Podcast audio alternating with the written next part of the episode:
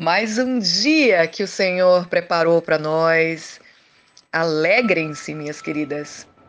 Este dia ele fez para você. Um dia para você recomeçar, um dia para você sorrir, um dia para você se regozijar no Senhor. É tão bom, né, acordar e saber que ele cuidou de nós enquanto dormimos e as suas misericórdias foram renovadas pela manhã. Olha que dia lindo que ele está nos dando hoje, né? Hoje eu quero falar com você sobre comunhão. Eu quero passar para vocês o verdadeiro significado de comunhão. Deus tem falado muito ao meu coração sobre comunhão. E eu fui a fundo para saber o que, que é comunhão. Né? Muitos pregam e poucos praticam a comunhão.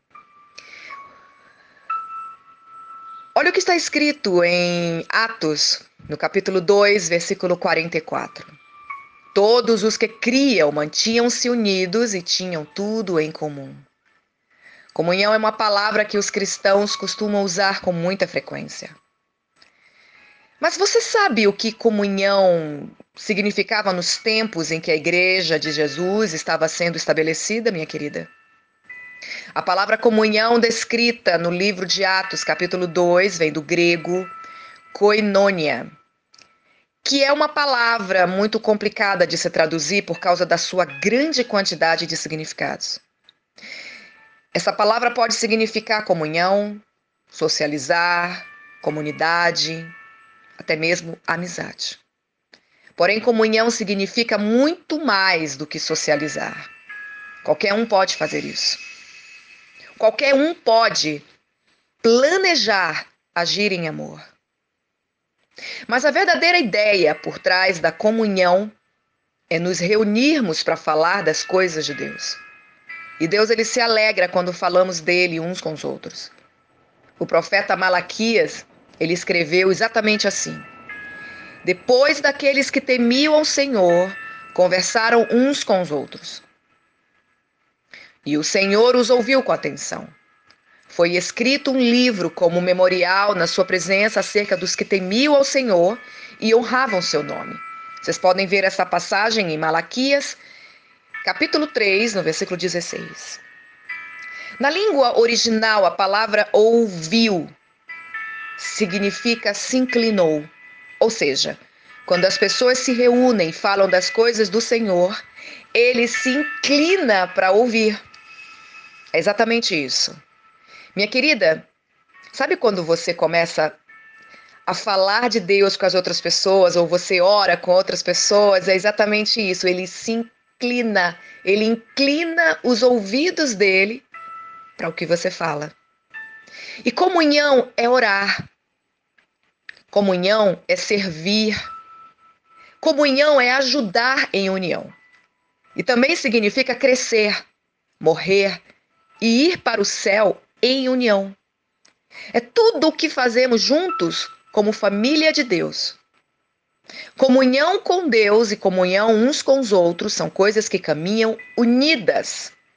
Não tem como alguém estar no altar, falar de comunhão com Deus e não ter comunhão com seus, seus irmãos em Cristo.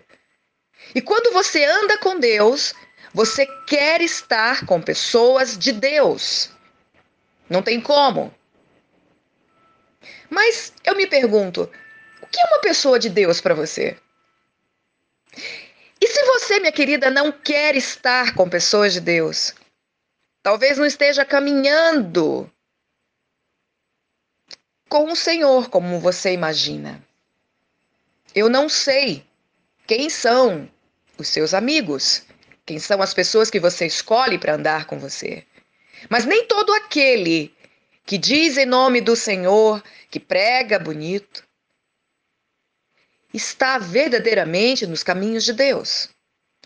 Lembre-se, quanto mais próximo você está do Senhor, mais próximo você estará das pessoas de Deus. Sabe como identificar uma pessoa de Deus? Observe os seus frutos Observe as virtudes do fruto do Espírito. Observe a sua alegria, Observe a sua mansidão. Observe a sua paz. Observe a sua longanimidade. Observe a sua benignidade. Observe o jeito dessa pessoa falar com as outras pessoas, porque o hábito de falar com Deus muda o hábito de falar. Muda o jeito de falar com as pessoas. Desculpe, não é nem o hábito. Muda o jeito de falar com as pessoas. Quanto mais próximo você está do Senhor, mais você vai querer influenciar outras pessoas a entregarem suas vidas a Ele. Planejar agir em amor, qualquer um planeja. Você pode planejar agir.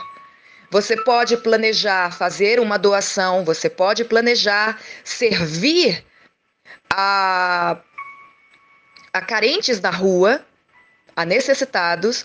Você pode planejar fazer uma obra social, mas reagir em amor revela quem verdadeiramente somos nós.